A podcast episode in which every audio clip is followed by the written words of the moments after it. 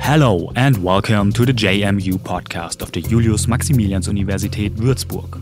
In today's episode, you hear an interview with Professor Sara Buson from the Department of Astronomy at the University of Würzburg. We talk about space and astronomy in general, about her research on neutrinos and black holes, and about her time at NASA. Due to the current corona situation, we record our interviews via internet telephony. If this results in a loss of audio quality, we apologize. We hope to return to business as usual as soon as possible. Until then, we wish you good health and all the best. Hello, Professor Buson. I'm happy to welcome you to the JMU podcast. How are you today? Hello, Daniel. I'm great. Thank you very much for the opportunity of being uh, here with you and uh, with all the JMU audience uh, to speak a bit more about myself and my research. Great. Nice to have you.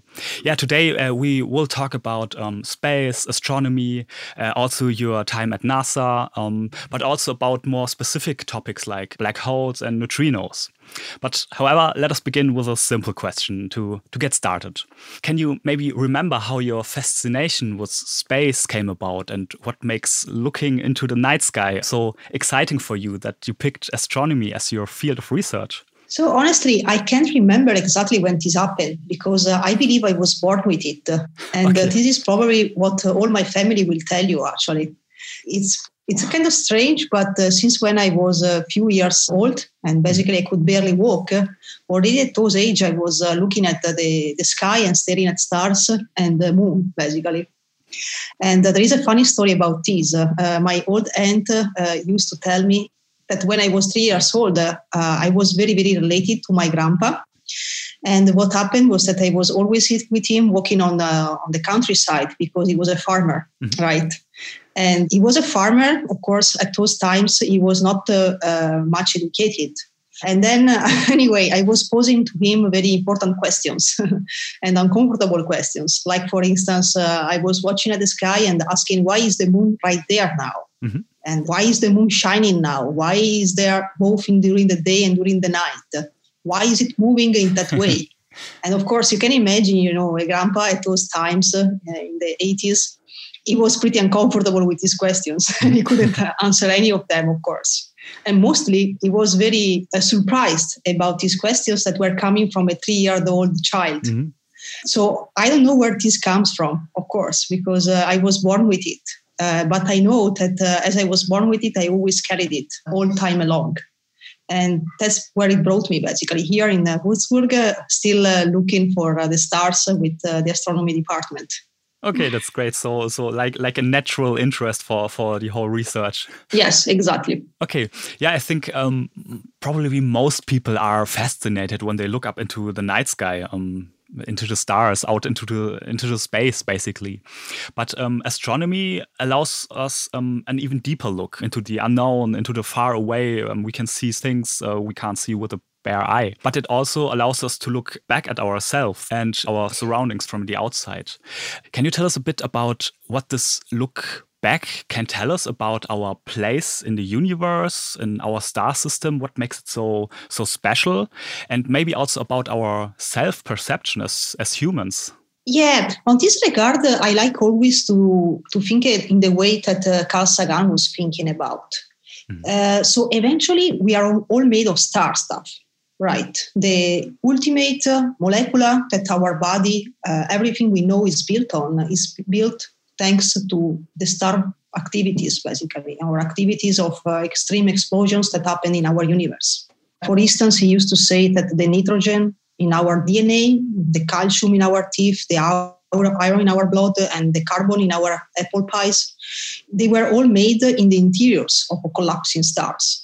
So, from this point of view, uh, we are not that far away, you know, from this uh, distant universe that we used to look at uh, with our telescopes. So it's more a matter of where we place ourselves within this context, uh, this, uh, this universe. And the way that I like to put myself uh, is right at the center, let's say. Mm-hmm. in the center, in the sense that there is no real center in this universe, but uh, all, all the things that are hosted in this universe are special of some kind. They are special and different and unique. So that, that's my way of seeing it as a, in this distant, but so so also nearby universe system. Okay, great. And also about this position we have in our galaxy. What makes this, this position we have in space so special? That's probably ourselves, right? Because we, we like to believe that we are special and we are the center of everything and whatever. But eventually, you know, if you study a bit of uh, physics and eventually astronomy, you, you start to realize that there is uh, no special perspective except for the one that you are looking at. Mm-hmm. Or the other way around. Any perspective, there are different perspectives of this cosmos, and each one is unique in its, in its own way. Okay, so my answer to the question, what's special about our galaxy and uh, maybe Earth or whatever, the only thing that makes it special is uh, uh, ourselves. Mm-hmm. But uh, except for that, uh, nothing prevents you know the cosmos from building or having other different Earth in uh, in all its different worlds that exist there. So the the fact that we haven't observed any so far doesn't mean that it doesn't exist, of course.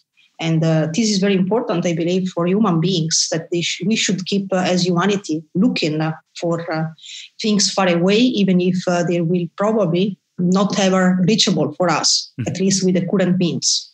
Because, yeah, we, we never know. And uh, on the other side, it's part of us eventually. Okay, great. Yeah, and uh, when, when when thinking about this, uh, like like our self perception and and space and and researching space, I have to think about the depiction of space and space research in like science fiction. It often stands for like humanity overcomes its conflicts, uh, comes together for this for this greater goal. And also in reality, um, space research is, is a very internationally connected field with a lot of cooperation between countries, different institutions, and so on. And you yourself have already worked in various countries and institutions, most recently um, at NASA or now at the University of Würzburg. When you look at this, how important is this international aspect of astronomy? And uh, when when looking, like for example, space programs like the ISS, where there's a lot of international work happening, but on the other hand, there's also like this in, in, the media it's often called this uh, race to Mars or like like back in the 50s 60s the race to the moon do you think this space research and space travel brings us as humanity closer together, or is it more that it intensifies also rivalries between countries or institutions? Hey, well, then this is indeed a very tough question uh, because probably both uh, both things are true, right? uh, it, uh, uh, it is a kind of race uh, for uh, discoveries in our cosmos. both brings us together as humanity, and as well it intensified some rivalries. Indeed, the way I like to see it is more the former one. So the way that um, uh, there is no achievement that the human being can do except for having it done as the humanity itself. Uh, because it is a what we are facing here in this is it's much bigger than uh, a single or few uh, human beings. It's a challenge for the entire humanity. Mm-hmm. and as a challenge it can be also very profitable for the entire humanity of course. And uh, in this uh, point of view uh, it's very important that we are united. So it's true that for instance i have traveled uh, many countries and worked with different people and different environments etc uh, but eventually, uh, I like to see myself as an astronomer belonging to the astronomy community. Mm-hmm. Okay, uh, because this is uh, where I decided to put most of my efforts in, in this life. And eventually, of course, astronomers belong to humanity. So we are doing a kind of service for the full humanity uh, in the work that we are doing. Mm-hmm. there is, of course, the other part of, of your question that is regarding rivalries and uh, of course this part as well of the human being right? Uh, because we like uh, to it's the challenge of discovery, discoveries and being the first one to see these things that uh, also pushes us to, to super, supersede some limits as well. But personally at least for myself the way that i like to do this type of work is uh, a challenge together with the other people who are taking the challenge with me. And uh, no rivalries basically so, cooperation yeah, yeah, I, I strongly believe cooperation should be uh, always the, the strong fundament of anything uh, when it, it, it, comes down to humans, you know. Uh, because, uh, of course, when it's easy, you know, when we look to ourselves from Earth, Um, you can see many powerful men and people or women, right? But then when you take this uh, pale blue dot, the Earth, and you place it in the in immense uh, vastity of the cosmos, well, we are nothing, right? Mm. What is this big man doing on Earth when you put it in the cosmos? By himself, nothing. Mm. So maybe, maybe if he joins his effort with uh, all the other people, maybe he can do a tiny bit more. That he can have. Uh, you know a bit more impact let's say although it's still a huge word impact but impact in our universe yeah. at least from the point of view of exploration let's say that's a beautiful um, perspective yeah, um, I already talked about your time at NASA. Um, it's an institution probably everybody knows or at least has had heard of maybe in, in articles, discoveries, uh, space programs, moon landing, um, but also like there's this public uh, image database of all this uh, space photography they are doing with their telescopes. Um, it's a lot of in movies and even uh, in fashion, we, we start to see uh, the, the, NASA logo over and over again. Um, can you maybe give us a bit of an insight into like the world of NASA, if, if I can put it like that? So what your what was your everyday life there and what drives people who work work there? Oh, yeah. So indeed, I was kind of surprised, but also very excited when uh, I was picked to work at NASA. Specifically, I worked at the Goddard Space Flight Center, which is nearby Washington, D.C. Mm-hmm. And uh, that's the center where most of the astrophysics uh, science is carried out. Okay, so you, you will run in, in, a bunch of astronauts there, but it's not really where they are doing their main business. Mm-hmm. You have to go down to Cape Canaveral or other places to, to meet astronauts that are training. But indeed, it's a very exciting environment to, to be within. Uh, the people who are that are there, most of these are all uh, great people, scientists. I mean, that in a way or in another, they have made great accomplishment in the field and uh, one thing that I really uh, highly appreciated uh, there was, for instance, the ability to you know be in your own office by yourself, but anytime you would have uh, the most difficult question or the most dumbest questions in, uh, in science, you would always have the right expert next door, basically. If not next door, it was on the floor above you. So that, that's great. It's indeed uh, a a kind of unique environment. Uh, there are certainly other uh, communities like NASA uh, elsewhere as well uh, in Europe. That's mm-hmm. you know, uh, but indeed, the, my experience there, I had the, luck, the, the luck to experience this at NASA, and uh, it, it, was simply great. Of course. regarding the everyday life, maybe it's kind of boring because probably like most people at NASA, I'm really devoted and enthusiastic about what I'm doing, right? Mm-hmm so most of my time I spend it working, which probably is the right thing to do uh, there. But yes, working and then of course interacting with people nearby. It's great because, if, oh, as I mentioned, you can uh, exchange ideas quite easily with anyone, not only people strictly related to do to your research field. And that's the power of such environment, right? Mm-hmm. Uh, when uh, you are exposed also to other fields of research, I believe that's where we are able to make the biggest progresses mm-hmm. uh, because we are able to tie together all the pieces of the puzzle. It is Cosmorite. So and uh, yes, at NASA I had uh, very great people to work with. So, so it, it, it basically has this cooperation thought again, like all these experts in, in, in one place and everybody cooperating. Yeah, yeah, cooperation indeed was uh, was very good there. I can't hide that there can be also a bit of competition, of course. Of course, but uh, uh, I mean that's normal, I would say, because when uh, you want to excel in something, I mean competition is part of the game, right? Sure.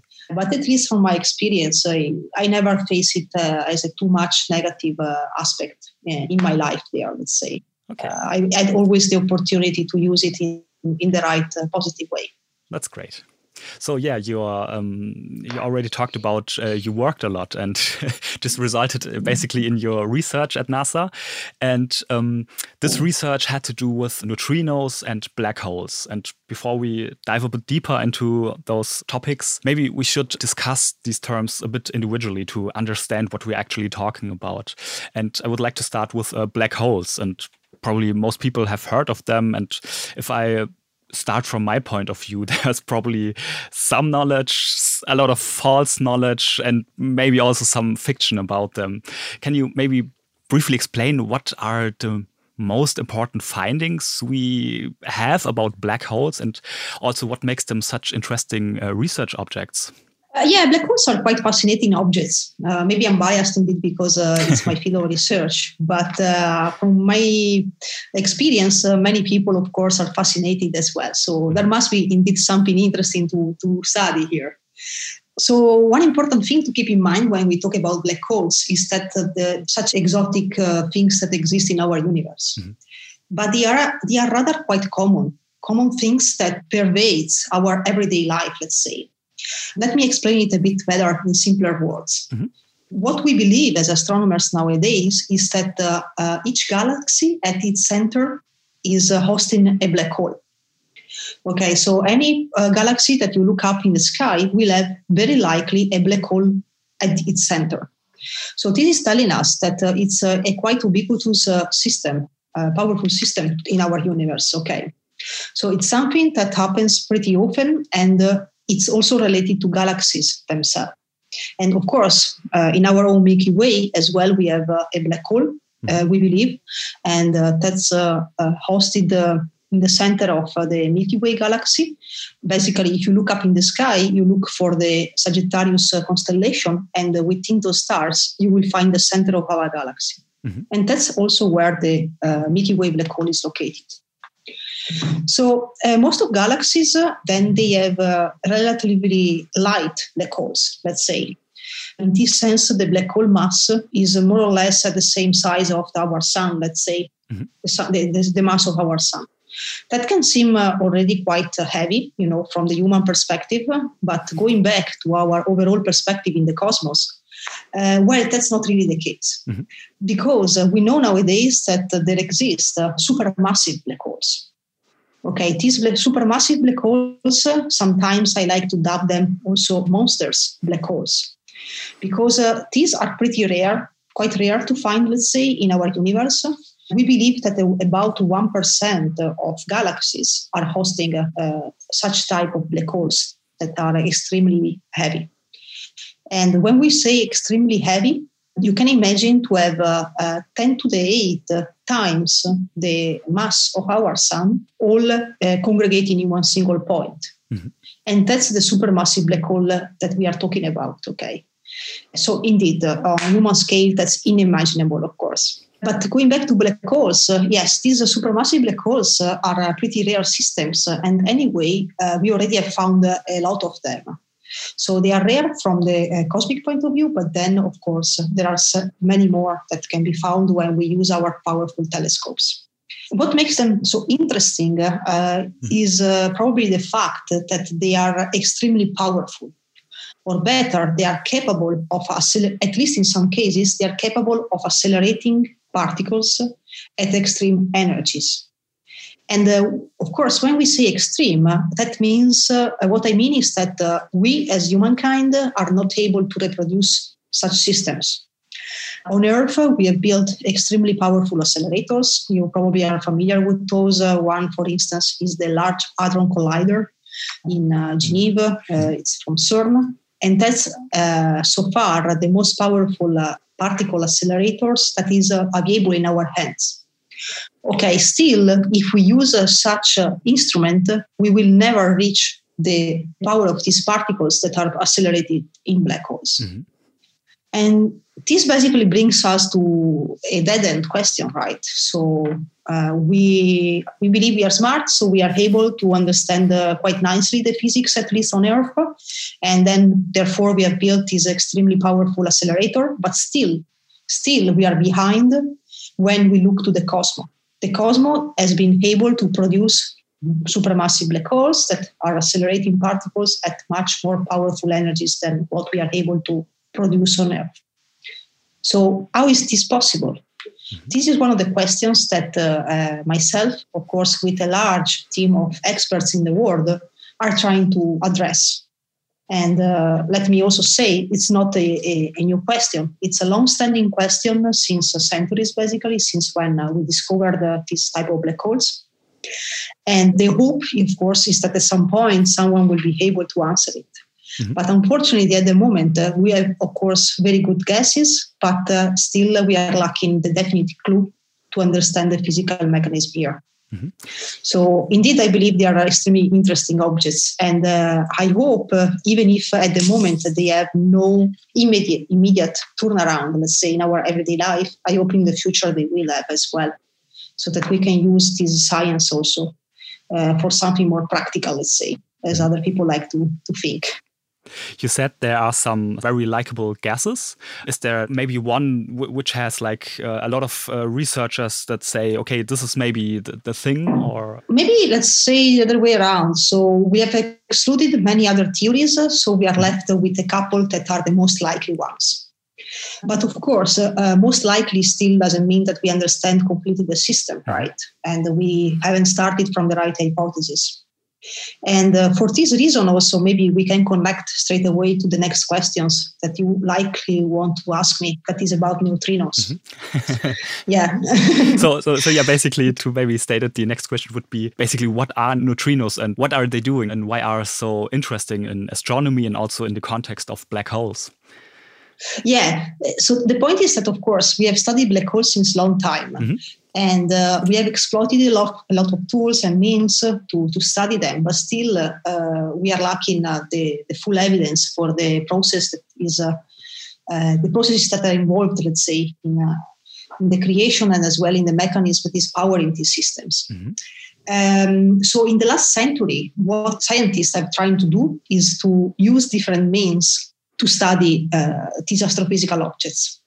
And uh, when I say means, that mostly uh, refers to particles.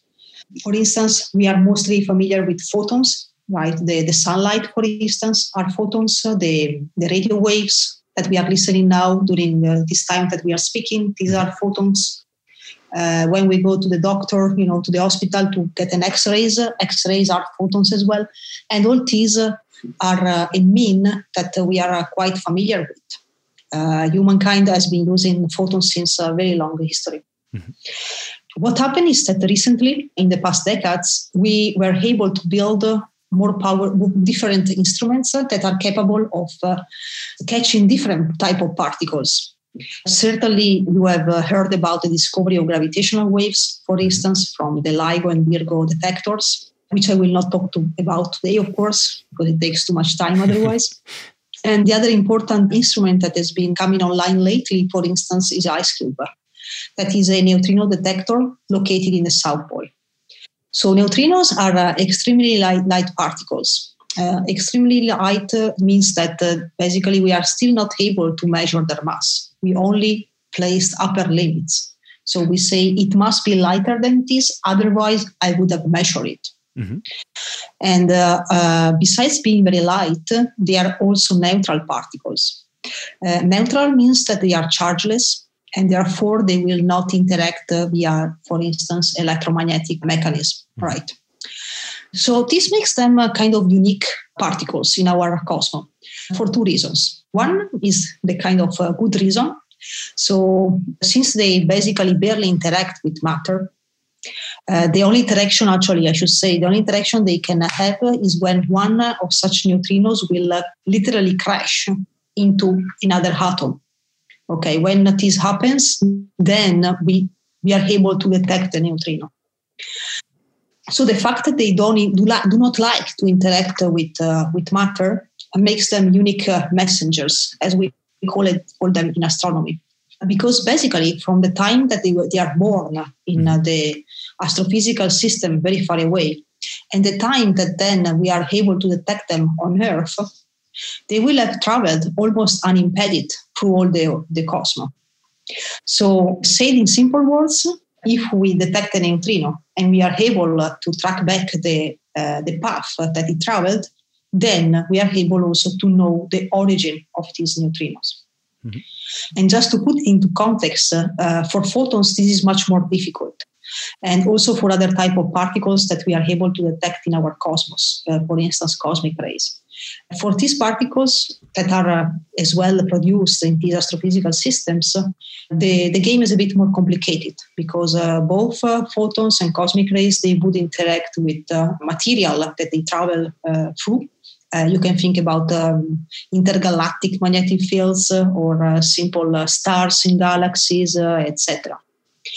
And these interactions, most of the times, prevent us from observing directly the origin of these particles. So neutrino on this side, they are much better messengers because as said, we can just get a neutrino Earth and uh, straight back look where it comes from, and then yet you got the, the origin of the neutrino. So you got the astrophysical source. And uh, that's basically what you did in your research, follow back neutrinos to, to a black hole?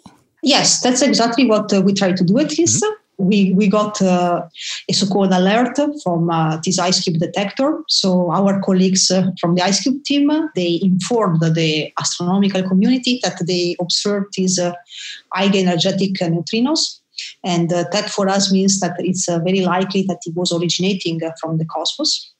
And what we did then was, of course, look back from where it comes from and see, check with our instruments if uh, we were able to see something special about that region of the sky. And that's what's happened. What's happened basically with uh, the, the, work that I've done uh, together with collaborators. Uh, what we found out was that very likely the origin of these neutrinos was a, a supermassive black hole. At least it was originated within the galaxy that is hosting the supermassive black hole. And also, it's not only the supermassive black hole itself. This type of galaxy belongs to a special uh, type we call them uh, active nucleus. And uh, in these galaxies, uh, sometimes what we observe are jets of relativistic plasma that are emitted right from the center of the black hole to very far away distances. Mm-hmm. So, what we are arguing in our uh, discovery work is that it's uh, possible and also likely, let's say, that this neutrino was originated within uh, this relativistic jet of particles. Mm-hmm. And can you already tell what this, let's say, what this discovery means and what we can learn from this or what you can understand about the universe from this discovery? Yeah, so the discovery by itself uh, may seem uh, a bit limited because, of course, you may think uh, we have discovered just one neutrino source. Mm-hmm. And uh, of course, likely there are different types of neutrino source populations that we still are not aware of. But maybe the, the main question here goes back to neutrinos and uh, uh, photons, what we can learn from tying together these two messengers. Mm-hmm. And the picture is much more broader. Mostly, what we can do with neutrinos and photons is uh, trying to tie this picture together with the one of cosmic rays. So now I'm bringing a new player in this game. Cosmic rays, those are charged particles, typically, for instance, protons or heavy nuclei that we do know exist in our cosmos. We do know they are accelerated somewhere. And we know this since at least 100 years. It was uh, in, uh, I think, in the early 900th century, uh, the past centuries, when uh, Victor Hess, the Austriac uh, astronomer, he was the first one to be able to uh, see these cosmic rays and to say that these uh, particles were not originating uh, from Earth, but they were rather origin- originating from far deep uh, into our space. Mm-hmm. So this discovered this discovery happened a hundred years ago, and since then, actually, we haven't moved that far because uh, we still do not know where they are originated, and we do not know the exact composition and many other things. And cosmic rays are very important uh, for humans, actually. Maybe not everyone knows that cosmic rays would have the power to completely destroy, wipe out the life on Earth if they were able to reach the Earth ground. Mm-hmm. Because they are very powerful, okay. But luckily for us, we have the Earth uh, atmosphere mm-hmm. and also the magnetic field, and all these uh, together serves as a shield for humans and every type of life on Earth. Okay. It uh, serves a shield from uh, cosmic rays that therefore are basically, let's say, broke down by the time they reach Earth, because of course they will go through the, the atmosphere, but they will uh, lose energy doing this. And by the time they reach Earth, and then our body, for instance, they are uh, much less powerful and they will not harm us. And that's the only reason that, you know, that's one important reason for which life uh, can exist on Earth. Again, looking the other way around. So we are happy on Earth, we are safer, and we do not have to worry about cosmic rays. But on the other hand, uh, going out into space, we do have to worry about cosmic rays mm-hmm. because we do not have the magnetic field, we do not have the uh, atmosphere, and uh, we are in the completely you know, bombarded by this radiation. So it's, it can be also important to understand where this radiation is coming from, and most importantly, understanding how the physical mechanism that is originating this radiation. And as mentioned before, we know this radiation since 100, 100 years at least, but still uh, the information that we get from these cosmic rays alone are not enough to understand completely this uh, type of radiation. Mm-hmm. So, what we, we can do, at least to improve our knowledge in this, is bringing together other information, other pieces of the puzzle. And uh, we can do this, for instance, using the photons and the neutrinos. And in my case, what I'm trying to do is using these messengers, neutrinos, photons, and eventually cosmic rays, in the context of uh, uh, black holes and uh, active galactic nuclei. These type of sources that I'm mostly uh, working on. Probably there is a, a, good uh, a good bet, let's say, out there that uh, these active nuclei could be the origin, at least of part of these uh, uh cosmic rays, mm-hmm. and uh, therefore that's where I took my bet. I'm trying to study a bit more this part, and I hope to get some results at least at the end of uh, my huge project that I just got approved from the ERC. Okay, and maybe to also understand a bit uh, what you are actually doing, can you uh, tell us a bit about the practical work and maybe also all the time um, that is spent for for such a for such a discovery? Yeah, well, uh, first of all, being at Würzburg. Um, as you introduced myself, I'm a professor. So, indeed, an important part of my job here is uh, teaching and hopefully share my excitement uh, on this research with the students. So, among my top priorities, uh, there are, of course, teaching and mentoring young scientists. Uh, for the research itself, um, I do not spend much time on the telescope because what I'm doing actually uh, is mostly uh, space science. So I'm utilizing telescopes that are out into space. The one uh, uh, with which I'm mostly working with is the Fermi Gamma Ray Telescope that was launched by NASA in 2008. Mm-hmm. And uh, the good part of this is, let's say, that NASA takes care of most of things. so they would, you know, take care that the telescope is operating safely and producing good data all the time. And in this way, the only thing I have to worry about is my research. So I can uh, easily take this data that are publicly available and look at my favorite uh, science topics with uh, this data. Mm-hmm. So the actual part of the work is uh, on the research side is of course a lot of data analysis. But before that, you have also, uh, of course, to study the topic and you have to make the right guess. So you have to be aware of what you are looking at and what you are looking for. That's very important because without interpretation, the data themselves they cannot speak right. So on the one hand, it's important to have some knowledge and familiarity with the data analysis part, but indeed, scientifically, knowledge of the topic is the base for any good research work. And uh, regarding, you were asking about the time behind such a, such a discovery. Well, there is a lot of time. it's not just my time at NASA, of course. It's been at the time that I spent as a, a student. Uh, I was initially at Padua in Italy. And I do remember, I mean, I always have been fascinated by this type of science, uh, which implies uh, a real commitment all the time because you never know when the right discovery is coming. Mm-hmm. Or better, you never know when what you are looking for might come. What I do is mostly real time analysis. That means that uh, the telescope is taking data, and uh, as soon as they are downlinked to Earth, there is somebody that has to look at those data and make sure that we are not missing anything uh, challenging and important, mm-hmm. right? And that's what happened, for instance, in this case. Uh, there were colleagues who looked immediately at our data, the LAT telescope data, and uh, uh, we found out this coincidence uh, between uh, the neutrino from IceCube and a gamma ray source from uh, the Fermi-LAT catalogs. Mm-hmm. And in my case, this type of research, it's very important to be also continuously committed to what we are doing, basically. So yeah, time is an important part, commitment too. Okay, so it's basically not one project after another, but also step for step in projects um, connecting to each other, if I understand this correctly. Yes, yes, totally. Because mostly, most of it is due to the fact that before being uh, uh, capable of having enough familiarity with the task, with the topic, uh, you need time. Mm-hmm. And uh, uh, that means also that you have to sort of specialize on something, right?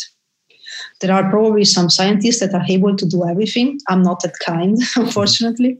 And so what, what I do is I, I studied hard my topic, let's say, and I try to be among at least the best people that are doing this. And in this case, yes, you need a lot of time. And uh, as I mentioned before, also bringing all together the pieces of the puzzle. So it's not just uh, one isolated step by itself, but it's more looking at the broader picture and uh, understanding where we can get uh, five years from now, 10 years from now. Also, because nowadays, uh, you know, the science I'm doing uh, is uh, uh, with instruments that are available nowadays. But as scientists, we also want to do better always. And so we are looking further and we are building new instruments, for instance. Mm-hmm. And to do this, you want to be sure that you are putting the efforts in the best thing that you can think about. Uh, simply because the efforts are limited, right? Mm-hmm. And when I say efforts, indeed, I mean also money, funding. Of course, yes. Uh, agencies, yes, they want uh, to they want to fund science, but they also have a lot of requests for yeah. this, and therefore you have to be good also in um, in letting people understand why your science topic is uh, so important that it needs to be promoted uh, instead of another one, unfortunately. Mm-hmm so in, in, this sense yeah the broad picture is very important too. okay yeah you seem to be uh, very successful with that because you uh, recently received an award from the european research council and also a starting grant for your new research project here at uh, jmu and um, this basically also like we already talked about follows up your last research and you are still working on neutrinos black holes. Can you tell us a bit about this project where you are currently are in what state you are what what the next steps are and and basically what the what the goal of this this current uh, research project is? So the, the starting grant uh, from uh, that is uh, awarded by the european research council is one of the most uh, challenging grants to, to achieve basically. Uh, the success rate yeah is about 10%. So as well here, I was quite surprised, but of course I'm used to, to be awarded of this. Certainly, I put a lot of effort on it, so I'm, I'm happy that uh, the work that I've done has been recognized. Because uh, besides the money, in this case, uh, it's uh, a, a, pretty consistent grant. It's 1.5 million euro mm-hmm. that can be used entirely for the research project. But besides that, uh, it's I feel like also honored because it's uh, of course an endorsement mm. from uh, colleagues in my research field, experts, people that of course I respect, and they have considered myself as a, a scientist capable of conducting research at the extremely high level. Mm. So yeah, I, it is very honorable for me at least. So the research project, yeah, as you were mentioning, is still about uh, neutrinos and black holes, and uh, of course uh, active galactic nuclei. And the idea here is to dig a bit more about on this potential discovery that we have done with collaborators relating this IceCube neutrino, the high energy neutrino, to a black hole hosted in an active nucleus. The point is that uh, the discovery by itself uh, is uh, very interesting, right? Because uh, it's the first time in history that we were able to connect these two information together so nicely. But uh, again, uh, to to make a big claim, we need also big evidences. Mm-hmm. Again, as Carl Sagan like to say. And in this case, I took it literally so we have a, a clue, the clue that uh, uh, one source could be potentially the source, the origin of these neutrinos. But out there, we have thousands of these sources on one, si- one side. On the other side, we have a lot of neutrinos that we are for sure not able to connect to each of these sources. Mm-hmm. So the challenge that I took over uh, with my project is uh, uh, to understand uh, what fraction of neutrinos we are able to connect with these uh, type of black hole sources and hopefully, also, the main goal will be to find an uncontrovertible evidence for the connection between neutrinos and these uh, galaxies that host a black hole at the, center. Because, as I mentioned earlier, we found uh, a, a, hint for it, this discovery, but that's far away from uh, uh, placing, you know, a strong uh, statement uh, saying that we have discovered at high confidence the origin of all neutrinos. We are still behind here, but we have some promising way to go through, mm-hmm. and that's where my project is gonna be heading over, basically.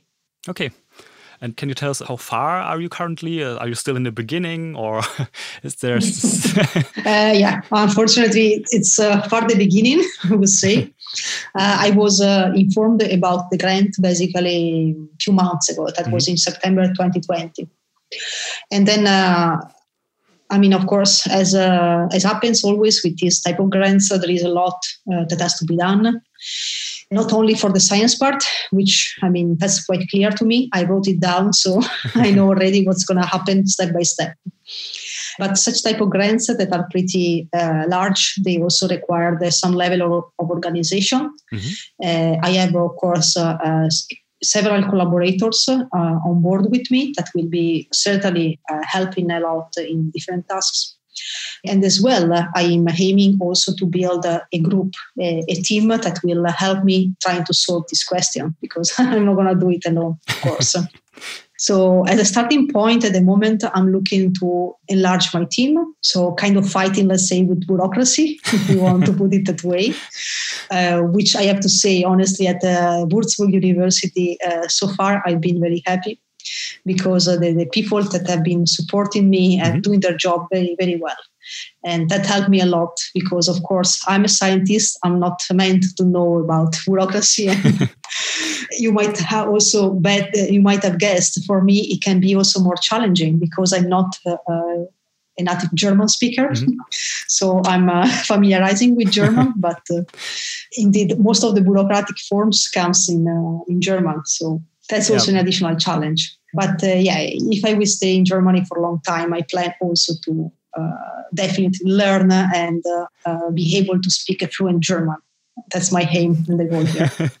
okay, then uh, yeah, we're we're coming to an end of the interview, but maybe to close this with a more general question, and also to make a connection to the to the questions in the beginning. Um, like space research, like many basic research fields, are regularly criticized, uh, so to say. Like um, they are expensive without any applicable or practical results, and I guess it's not that easy because there's definitely more to it. And from your perspective, can you tell us about why is it important for science, but also to humankind to understand the universe, how it works, how things are connected? Well, I believe the answer is pretty simple, and it was already given by others. Mm -hmm. And uh, the answer is, uh, well, if you want to make an apple pie from scratch, you must first create the universe, right?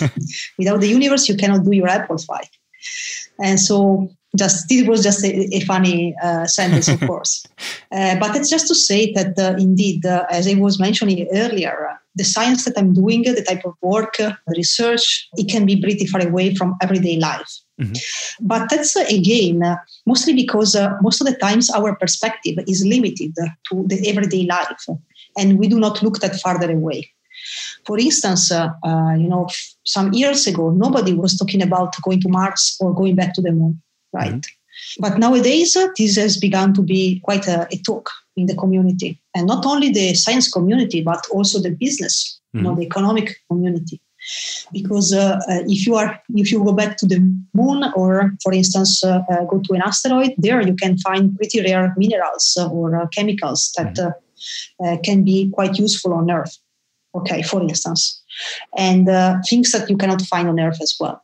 Just to say that we never know where the, the goal that we are going to reach if we look only uh, pretty close to us. And it's only having a broader perspective that instead we can really have major improvements in our everyday life. And in this sense, again, for instance, if we want to go back to the moon or we want to travel in uh, to Mars, or eventually we will be able to travel even within our galaxy. Well, in that case, uh, wouldn't it be nice to know the weather conditions out there? Mm-hmm. And when I say weather conditions, um, I'm trying to connect uh, again uh, back to my science. Uh, I was mentioning earlier that cosmic rays are uh, uh, pervading the universe and our galaxy it's, itself, right? And uh, as soon as we go out our atmosphere, then uh, we have to deal with cosmic rays, right? So, what happens to our astronauts when they are going to go out into space, into their shuttle, for instance, or the, the spacecraft? They will be completely exposed to this cosmic ray radiation, right? And uh, still, we do not know much about this radiation. So, wouldn't it be nice to be already aware of the weather condition out there before going out there? Mm-hmm.